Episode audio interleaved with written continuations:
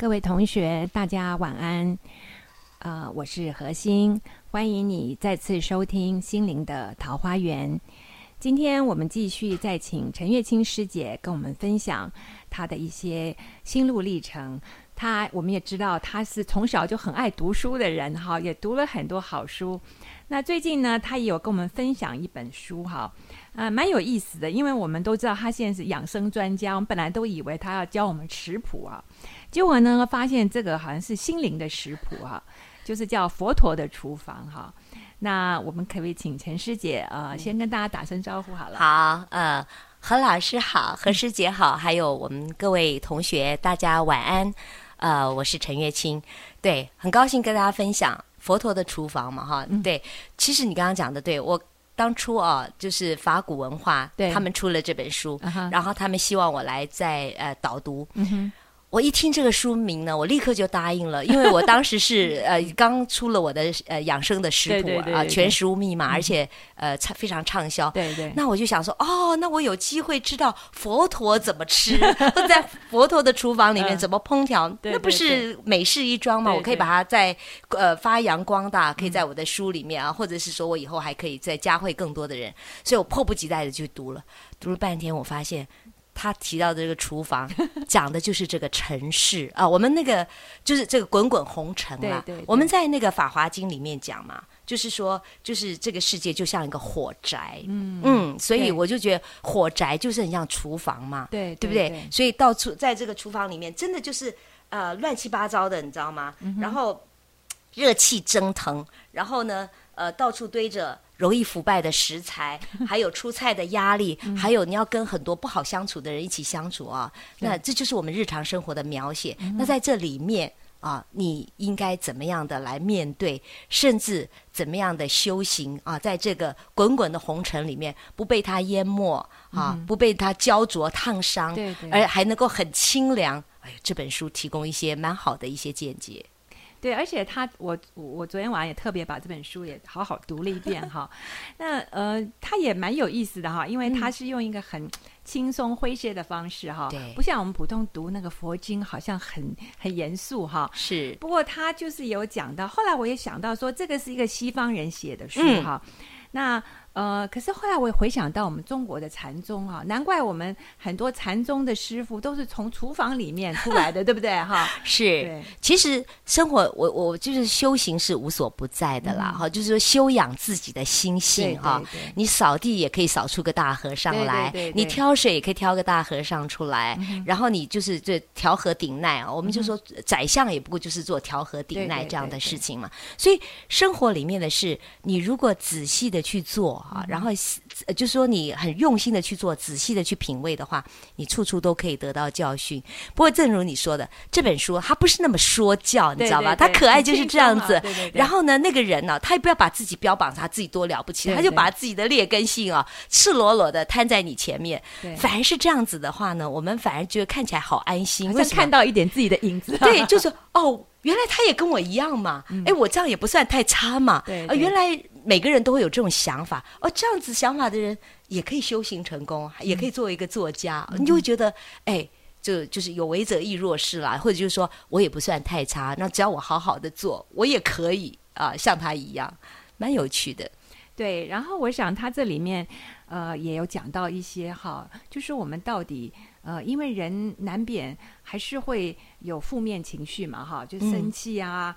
呃，愤怒啊，嫉妒啊，那到底碰到这些时候，我们到底应该怎么办呢？哦，这个人啊，真的是非常非常呃，这个典型的啊这样的人物，而且他不避讳的把它写出来啊。他为什么会去禅修啊？就是因为，嗯，第一个他常常。就是在人生里面就会碰到厌倦感。对对，我我想你也是啊，有的时候做一个工作就越做会厌倦感。业间断嘛，对都。对他起先在大学里面教书，可是后来他就对大学里面他觉得那种虚假冷漠哈，他觉得很受不了哈，那种虚伪，所以他就逃开。逃开以后啊，一个大学教授去应征，就像披萨店里面的下手，就像我们去麦当劳里面打工，你知道吗？计时薪的那样子。然后他从那里开始做，一直做到一个俱乐部的主厨。可见他还是蛮有天分的。对对对对。然后他在做主厨的时候呢，啊，他就是很会生气，嗯，他每次叫呃他的同仁跟他一起努力工作，就是发怒，他只要人家，对他只要一生气，所有的人就噤若寒蝉，你知道，对对，就开始哇非常努力，所以他也觉得这样很成功。可是他后来也发现。这个每天做那种非常精致完美啊，他说每天做这种该死的 完美的食物，他觉得让他自己觉得又精疲力尽了，他又感觉无力感了。就说他工作没有办法滋养灵魂的时候，他说再也提不起劲来那种无比厌倦感，厌倦感就逼得他又想逃到每个地哪一个地方去。这次呢，他就逃到禅修中心去了啊。然后他到禅修中心去的时候呢。因为本来是想好好修行，改变改变他这些负面情绪，没有想到呢，正好真的就是姻缘。你要去厨房，对。就他去禅修，然后人家就问说：“哎呀，他们禅修厨房刚好有个义工出缺，主厨出缺，问谁？”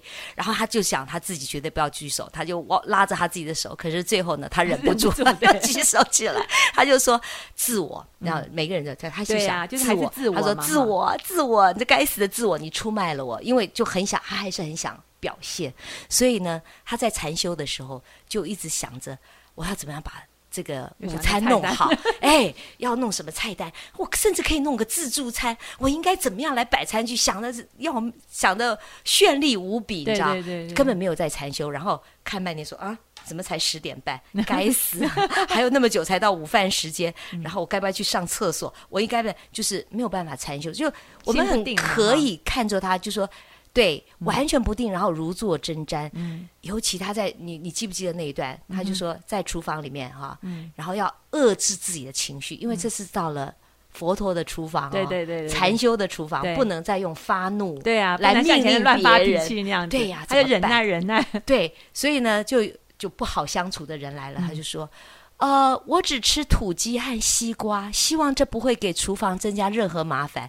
他说，如果是以前的话。他就会狠狠的说：“发飙了。”对，不会给厨房增加麻烦，但是你自己倒是会有点麻烦。可是现在在这里，他不行，他就只好忍耐，完全假装没有听见什么事情。可是他说，越压抑，他的心情就越暗淡。尤其他碰到一个。非常非常讨厌的人，他说：“哦，如果按照禅宗、禅宗或者那密宗的说法，就是你越讨厌的人，你就会跟他结下一个缘，你就会生生世世跟他在一起。”他说：“如果是这样的话，纠缠不清。”他说：“他从来没有遇见过这么讨厌的人，嗯啊，然后这么讨厌的人要怎么样跟他相处啊？他也是啊，觉得。”觉得很要很按耐自己，可是有一天他真的受不了，他真的就发飙了，好好的痛骂了他一顿。结果他的师傅就发现，知道了以后，就把他找来，很严肃的就指责他。然后我觉得那句话非常好玩，他说：“没慈悲心有。”其实他那个他是那个喇嘛，他是一个西藏人，所以他的英文不好。他应该要讲的是：你没有慈悲心，所以你才会对别人，然后才会生气。结果他讲说没慈悲心有，可是没想到这句话就变成他的秘密咒语。对对，每一次呢，他要生气的时候，他要指责别人的时候，他要纠正别人的时候，他就会想起这句话，他就想没慈悲心有。就是对，就这样转换真的很棒，我就觉得这这个这个，所以我就觉得每个人都需要一个秘密咒语。对你有没有这样的秘密咒语？对，其实我其实有时候也有想到，因为像我们学佛每次讲慈悲慈悲啊，可是真的凭良心讲，你对那个可怜的啊、穷的啊，你要慈悲心比较容易哈。可对对那个愚痴的人啊，可恶的人，跟人，哎呀，然后要真的是很不容易。可是就像你讲，要常常提醒自己。那有时候我自己就想说，好吧，第一个先跟自己讲说，今天如果是别人做错事，我为什么要拿别人做错的事情来惩罚自己？对，因为生气啊，他说生气哈，是等于你拿你自己的拳头重重的打自己，对对对，对身体造成伤害是很大的。对啊，就像前几集我们也有分享啊，就是那个。从脑的构造来看呢，的确是我们负面的情绪让我们的身心都受了很大的伤害。对，然后所以我就常常跟自己讲说：“哎呀，为什么要拿别人的过错来惩罚自己？”嗯，所以第一个先要大家自己不要生气。嗯，第二个呢，就像你讲的，回到慈悲啊，那我们要原谅他的愚痴，他实在不是故意要。这么可恶，他不知道他在做什么。对，就是我们常常如果用同理心哈，就是去去想，其实这个真的很不容易。就是需要常常去复习。对，就像我们手机要常常去充电。你讲的一点都没错。对呀，其实道理我们都懂，可是就在那一刹那之间，所以我觉得有个秘密咒语是很好的。我的秘密咒语就是“嗔是心中火”，嗔就是生气的嗔啊，嗔是心中火。然后那个我是火烧功德林。对对对，我怎么会有这样想法？就是我们做记者嘛，以前爱生气，对吧？我以前很爱生气，然后呢，我做记者守时又很重要。那有。可是呢，我呢，我常常让别人等我是可以的，我等别人是不可以的。那有一天我约了去采访，然后我的摄影记者就迟到了，而且迟到半个钟头。然后里面有一个大学者在等我，我觉得让大学者等我，我就已经很紧张，而且我怕时间不够。对。然后我想说，你我明明跟你讲好，你怎么可以让我等？而且我是在路边等他，因为我怕他不知道那个巷子在哪里。我晒着太阳，闻着烟尘在那，不是在冷气间里等他，所以我越等就越怒，越等就越怒。然后 快要爆发的时候，我忽然看到对面正好是一个庙，你知道吗？因为我刚刚盛怒的时候都没有看周围，然后现在一看一看庙，然后庙里面就好大的一个字写“称是心中火”，我就想说哇，我刚才那个半个钟头哈，真的好像拿我的心在那个火上烧，那种难过，对不对？急呀，气呀，就好像把我的心在火上烧。我想说，哎呦，我的心大快烧焦了。然后就我就想说，哎呀。那真的是惩罚，拿别人的过错惩罚我自己，干嘛呢？所以呢，以后每次我要生气的时候，我就想到叫“撑是心中火”，可千万不要拿自己的心去烧了。这句话就对我很有用，所以我每次要生气的时候，我就“撑是心中火”。还有一句话我觉得很棒，舍不得让自己一分钟难过。真的，要对自己好一点，对自己好一点。对对，当我们要生气的时候，要难过的时候，就想说，干嘛？我们都爱别人，我们没有爱自己啊！哦，这真的舍不得让自己一分钟难过，所以转念，我觉得转念也非常重要。他这里也有提他的好方法啊。他说，他说，呃，就是嗯，要怎么样对这个呃不好的，就是你生气的时候哈，你要怎么样？不是说不要忍耐，不要压抑哈，他是。静默不语，嗯。啊，但是呢，在内心对他们发出爱与慈悲，就像你刚刚讲的，嗯，他不是故意的啊，他也不知道他自己是愚痴，他也不知道这样会惹怒所以他后来用很多敬语的方式嘛，他就他就是对，他就就就是刚刚除了那个他的秘密的咒语以外，好，比如说他就是学到这个态度，然后他也发现哈，就是。在禅修中心里面啊，也有一些很棒的人，他们的态度啊，他觉得很棒。我觉得对我也很很有启发。他说，他们对别人的谈话。总是留神倾听，就像我们何师姐这样子，不像我这样。我现在老是滔滔不绝，他就很留神倾听。然后他们身上呢有一种特质啊，他说是他在别的地方从来没有见过的，就是有一种正面的力量。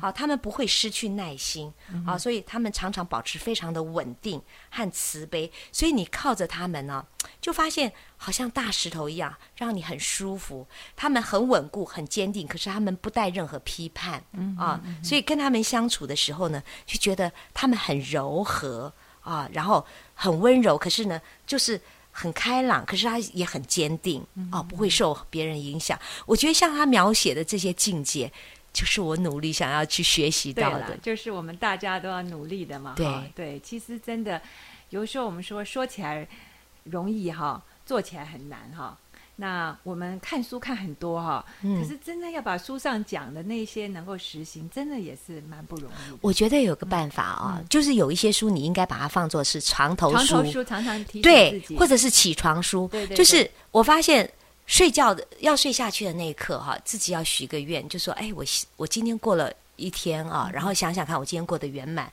哪里我觉得很不错，哪里我觉得要改进。然后我们期许明天，我们无论是健康或者是心情，都会比今天更好，我们的心灵会更精进。然后每天早上起来也对这样的期许，然后睡前看一看这样励志的书，我觉得会对自己很有帮助。好，那我们再继续啊，再听听我们陈师姐，她说还有很多精彩的跟我们分享的。是，呃，我觉得那个转念哈，对，非常非常棒。就像她说那个秘密咒语，那个秘密咒语发现一个一个力量，就是让他转念。其实我们讲说退一步。啊，这海阔天空啊！转念一想的话，就像那个嗯，如果你在盛怒之下，或者你这个觉得很难控制自己的怒气，真的恨不得给对方一拳或给对方一刀的时候，你就想说，这个称是心中火，或者说你转念一想，说这样子对自己或者对别人造成的伤害，可能你立刻就会啊。改变你的行为，所以我觉得这这是蛮好的。然后很多人会觉得很奇怪啊，就是说，包括你，你也去禅修过嘛？好像这些人，你放着好好的日子不过哈，跑去然后去禅修，然后要遵守那么多的戒律，然后要压抑自己啊，要学习。可是我觉得，真的人其实啊，人的心啊是最难调服的，人的念头啊也是最难调服。所以我觉得，其实禅修。就是要学怎么样调服自己的心，自己的心心猿意马。我们真真的有时候静坐下来，会想那个念头像水一样这样流过去啊。你如果仔细去看，发现哇，才短短的几分钟，我流过去的念头不知道有多少。所以禅修其实就是学习定，学习安静啊。那我我自己觉得，在这个过程里面啊，收获非常非常的多啊。师姐是不是也是一样？对啊，呃，因为像我们自己也有时候在讲说。刚刚禅修出来以后啊，真的很清安自在哈。可是隔一阵子，在滚滚红红尘中间这样子啊，这个忙来忙去，然后有很多事情，很多压力，然后就觉得说哇，怎么怎么那个定力就没有了。然后这时候我就在想说，就像你刚我们刚刚讲的，明明不该生气就会生气，对不对哈？然后我就想说，为什么圣严师傅他 always 可以那么？那么厉害嘛？我想说，哦，那他的压力比我们更大，对，对，他的事情比我们更多。那很多的人都去求他，他要真的是呃，或者要呃，希望他们能够满足他们的愿望。那师傅有时间有多少，能力有多少？要真的，我觉得他的压力很大。对，可是我一直在想，为什么他可以那么厉害啊？我觉得就实在是因为他闭关闭了六年嘛，那个六年的功夫哪里是我们这一两个礼拜闭关出来能够学得上的，对不对？对，所以我觉得哈，呃，其实对我们来讲，因为我们。被日常琐事所捆绑，我们有我们自己的家庭，我们的事业哈，然后有很多我们必须尽的责任，所以我们没有办法，真的要排除万难哦，你才有时间去那里打三天的坐，七天的坐，然后就是说，哇，好舒服哦，好难得，好殊胜啊！那如果我们人生中因缘际会，忽然出现了这样的一段时间，让我们可以好好的跟自己相处的话，我觉得真的。应该把它看作是对一个难得的机缘。对，然后其实很多人会学觉得说，哇，学习禅修一定很困难啊。其实我觉得也也不难。其实呼吸就最简单，对对不对？我我记得啊，最大的好处就是学会放松。对，其实不要很多人啊。呃，你以为你无所事事，你坐在那里，你以为你很放松，其实你根本没有放松。我记得我去学禅修，啊，第一个是摄影法师就说，你坐下来，你要放轻松，你的背要放松，肩膀要放松。脖子要放松，头要放松下巴要放松哦，头要放松，然后那个两颊也要放松，然后眼眼皮要放松，眼球都要放松。我第一次听到说，我说眼球也能放松吗？可是，在这个一次又一次的练习过程当中，我真的学会放松，而且我才发现我以前从来没有放松过，因为当记者永远跟时间赛跑，所以肩膀永远是耸的，永远随随时准备往下一刻。那个要去去这个好像去呃奔跑啊，要去冲刺，不知道是不是因为学会放松，你知道吗？我去跟圣严法师学打禅，就是我第二次又流产、万念俱灰的时候，我就真的万缘放下，好就把所有事都排下，就放自己三天。也要教起来，对不对？什么都不可不可以讲话，连禅修三天都不能讲话，啊，也不最好也不要跟人家眼光交汇。所以呢，完全跟自己相处。那在那三天里面，我就学会了放松。不知道是不是因为学会放松？我告诉你，我出来不到三个月，我就怀孕了。恭喜你！所以我觉得，其实学会放松啊，对自己的身心帮助很大很大。你。其实，当我们在紧张的时候，当我们万念纷飞的时候，我们很多的潜能啊，都是在漏失的。所以圣严法师就说：“我们就是众生是有漏。为什么智菩萨？为什么像圣严法师他们那么厉害？因为他们不漏，他不会被这些漏斗一样都漏对，他的能量完全集中在正见、正念、正好的事情上，他不会被这些妄念、被不会这被这些念头，或者是或者被这些乱七八糟的事情漏失掉他的能量。所以我觉得。怎么样学会？就第一个要学会放松，然后就刚刚你讲的呼吸嘛，对啊，你非常简单，你就坐在那里，然后把心放定，然后就注意你的呼吸，吸啊，就是吸进来。呼出去算一嘛，对，你就数到十再回头，然后你就是注意他的鼻子那个空气流过鼻子进入到哪里，然后再注意他出去进来出去，然后你这样你心就会很定。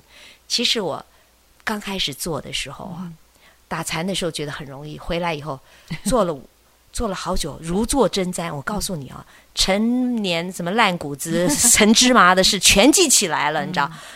哎，坐了好久，一看才五分钟。可是只要你持之以恒做下去，我现在啊一坐下去就好享受啊，然后就好安定，然后都不想出来。嗯嗯。是，然后就啊不得了了，就快迟到了，上班就要迟到了。所以我觉得真的，我我非常鼓励大家，就是呃学习这种禅坐。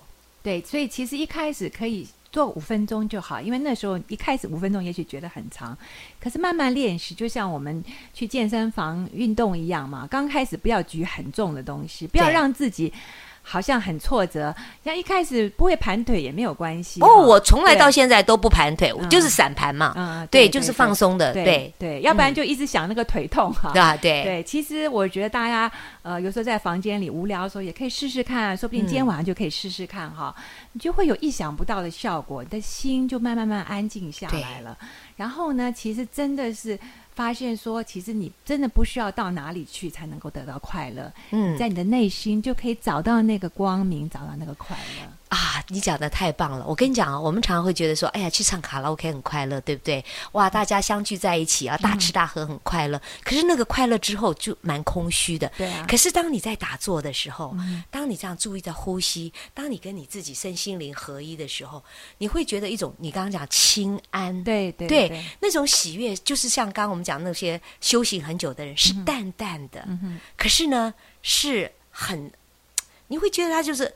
很深的，对啊，然后你别人不会拿走的，然后就是它会一直伴随你，不是说你完了以后是空虚的。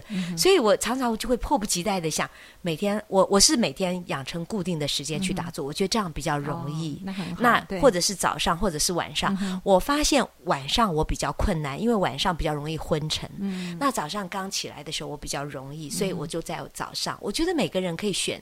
自己适合的时间，然后就像你讲的，一次不要做太久。对，但是你会觉得，你只要做上去啊，每天就会进步。有一句话话说：“如人饮水，冷暖自知。”我一开始不知道这句话什么道理，可是我做了做着做着，就发现，哎，我其实不知道，不知道为什么，我就已经进步很多了。你也不知道原因是什么，可是你就是 practice 每天做。而且主要是你会发现，说你如果常常在打坐的话，心就比较静，就比较不会生气哦。别人在那边乱骂乱骂的时候，你就心里想：哦，这个人在那边乱骂乱骂，可是你不会被他影响到。我跟你讲哈，人的。我一直觉得人的思考是有力量的，所以为什么我们要有正见，要正好的念头哈？所以他们讲说众生为果，菩萨为因啊，因为众生就很怕我做的什么事情造成的结果会伤害到我，我杀人我就要偿命啊，或者我就要判刑。可是菩萨是说你连这样的念头都不要，为什么呢？因为念头都是有力量的。我自己发现哦，当我打坐以后。我发现我就是少了很多那些以前你都会有很多不如意啊、麻烦啊、呃很多你掉东西啊、挫折啊、很多的坏的事情。可是因为打坐的时候，你都是想好的事情、正念。如果你每天都维持正念，我告诉你，就是。互相相吸，正的念头就会吸引正的力量，磁场就改变了。对对，所有吸引你碰到事情都是好事，你知道吗？我就发现说，天哪！自从我打坐以后，我就发现怎么都是好的循环，都很顺啊，就没有在以前常常碰到那些乱七八糟的事情。哎，我发现真的，你的磁场会改变，而且就算碰到，你也觉得啊，对，了不起的，因为你就会转念。譬如说哈，我有的时候，我今天还是发生了车子跟人家相撞了，我就会想说。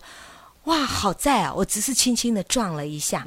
如果如果很撞的很严重，搞不好我就受伤了，或者对方受伤了，这都是不得了的大事。或者我要花更多的钱，或者就说，哎呀，我这样轻轻碰，虽然我的车子要去考期，可是我就躲过了一个很大的灾厄。哈，然后或者我掉了一个什么东西，我就说，哎呀，没关系，捡到的人也许就可以用了啊，他也会很开心。那你这样一转念哈。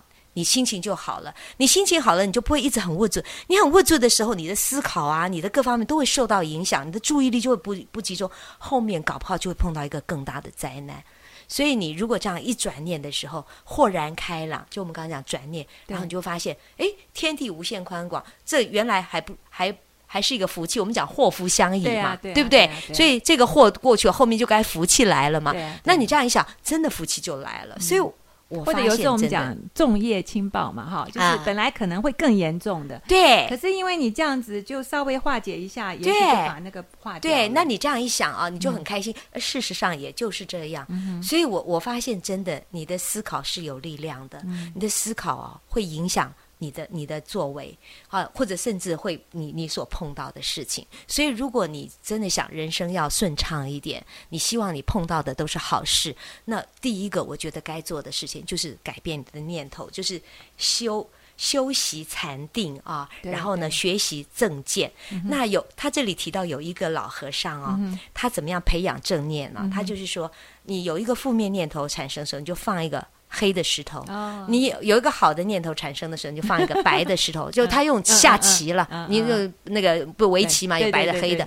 他到有一天，他前面全部是白的石头，都没有黑的石头的时候，他就成功了。太棒了！其实我不是在上一集跟你分享过，我我从来是一个就是你以前消极悲观的，对负面的。人家问，人家很好心问我说：“陈月清，考试到了，你准备好了没有？”我说，我就会很酸的说：“我才不会像某些人呢，专门 为了期中考，为了考。”考试才念书，就刺伤很多人。那后来我我一个朋友送我一本书，叫做《消极的呃消极的人生观》，我积极的人生观。我一看这本书，我就觉得好无聊，我就把它束之高阁。不过幸好我很爱看书。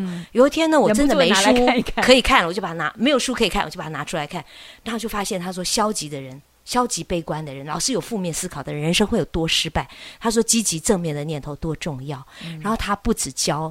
告诉你重要性，他还教你个方法，跟那个差不多。他告诉你心中有一个白纸，一面呢写着负负面的念头，一个写着正面的念头。所以，当你碰到一个事情的时候，你就开始想，你你就会有个念头跑进来，然后你就赶快检视它是正面的还是负面的。说，哎呀，分配你去做一个公司工作，真倒霉，柿子挑软的吃，就老是 老是欺负我。不是啊，这个事情呢，如果我做了，我就会学会很多东西。换一个正面的念头，然后呢，每次都这样做啊。看是进来的是负正面的念头很好，你就保持它。如果一发现是负面的念头，那不要换一面纸。那正面念头是什么？就把那个正面念头换换换进来。你知道吗？我练习了半年，一开始全部都是负面的念头。哇，那要转挫折，要转念是很困难的。可是我告诉你，你一旦养成习惯了，他们习惯了比发疯了可怕。我到现在完全都不会有负面的念头，全部都是正面的念头。所以我觉得，那正面的念头会带给你很大的快乐。就像我们刚刚讲，舍不得让自己的心里一分钟难过，因为负面的难念头就会让你心很难过。所以不要不要，我要一个正面的念头。正面的念头是什么？嗯，对不对？对，好，这个每天日子很难过。对，可是如果我在这里面好好的学习。我说不定这段时间就是我成长的时候，对啊。然后每天日子很无聊，可是如果我抓紧时间，我好好的读书，好好的打坐，我为我为未来建立了更好的基础。我觉得真的人生就在一念之间，真的最大的痛苦就是拿那个不好的念头来折磨自己，自己嘛。对，所以我觉得怎么样，真的就是我觉得怎么样学习正念，然后让自己随时随地都保持正念，真的是非常重要。对啊，我想，哎，真的，陈师姐跟我们分享了非常多宝贵的哈，她都是他亲身体会、亲身实验的啊。那他很了，都是可行的。哎，他很了不起，他真的实践力很强。不过呢，我想我们也看到，真的在他身上发生很大的功效。所以我想，我们真的要。好好听一下哈，大家从今天开始啊，就去实验一下啊，那一定会对大家有很多帮助。因为这两天我也在想，就是说看到报纸上说有一些同学呢，他们很高兴的出去了，可是有点乐极生悲啊，出去去的有的并不是很好，所以我其实真的也很难过。我希望说大家同学在这边呢，虽然不太自由，可是。呃，还是很安全的哈。嗯，那在这个很安全的环境下，大家好好充实自己，让自己准备好，将来再出去面对社会的时候，当我们面对那个自由的时候，我们怎么样好好把握它，不要让那个自由反而害了我们，对不对？对，就是说怎么样约束自己的心，对对对，让自己心都在一个好的轨道里面。做他的主人，不要让他来带着我们。对对对。然后我觉得，呃。很多人都会把修行看成好严肃、好好好了不起。其实，修行就是你注意你日常生活的言行。你如果日常生活的言行都做好了，那就是修行的最高境界。对，我想，哎，真的，真的就是，呃，我们包括我自己啦，就是说我最近也是觉得，尤其现在年纪比较大一点，特别觉得那个负面情绪对自己身体的伤害。像前两天啊，就有一些事情紧张啊，就开始胃痛，然后我就开始跟自己讲，不行，我要好好开始打坐啊。我没有像陈师姐这么这么厉害啊，因为我早上爬不起来，那晚上呢，有时候有很多事情。可是我现在也是借的借势练心了。嗯，对，其实有事情才能够让你去学习。对，那像就是说，包括我做这个节目啊，我就赶快认真读一下书啊。然后最近我也在帮忙看一本那个就是。呃，学佛的一些呃翻译哈，那因为翻译就一直在想它什么意思，因为正好也是讲到说打坐这些，那我就。把自己过去学到了再复习一遍，然后自己再想一遍，然后就想说怎么样我们最好能够用这种禅修的心情，不但在坐上的时候有那个清安自在，而是到外面去啊，不管碰到刮风下雨、太阳很大或怎么样，我们心都很清凉哈。我想这个真的是我们大家的功课，希望大家一起努力。送给大家一句话，叫做“心念一转，一切事物也会为之批变”。好，今天真的非常谢谢陈师姐啊！那我想以后也许有机会还可以再请她来跟我们再分享。谢谢何师姐。